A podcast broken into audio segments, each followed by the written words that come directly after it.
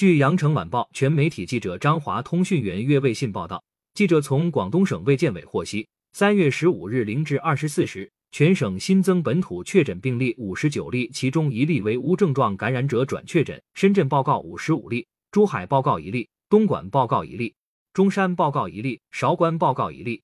新增本土无症状感染者五十四例，广州报告一例，深圳报告三十七例，东莞报告十六例。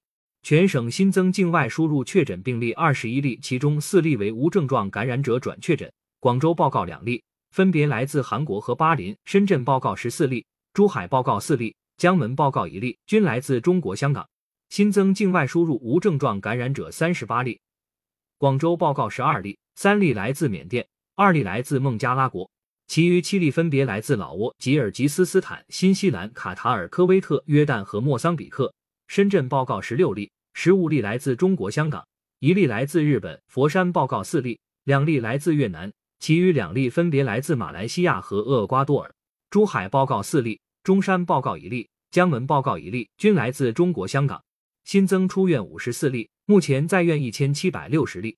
截至三月十五日二十四时，全省累计报告新冠肺炎阳性感染者一万一千三百七十四例，境外输入七千三百四十八例。其中确诊病例六千零四十八例，境外输入三千五百七十五例；无症状感染者五千三百二十六例，境外输入三千七百七十三例。